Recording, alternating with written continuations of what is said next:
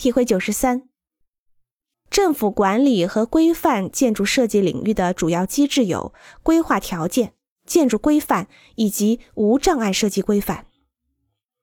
规划条件是地方法规，一般涉及对建筑及其周围环境之间关系的规定。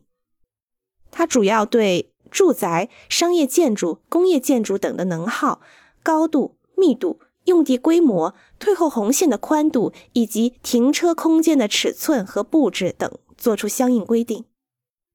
建筑规范主要涉及对建筑使用功能的规定，对诸如建筑材料、楼层面积、楼层高度、能源消耗、消防安全、自然采光、通风等方面，建筑法规都做出了专门的规定。无障碍设计规范。是为了确保残障人士能够正常使用建筑而专门制定的法规。它对一些供残障人士使用的坡道、楼梯、栏杆扶手、侧位设施、标识、厨房的工作台面和开关的高度等方面做出了特殊规定。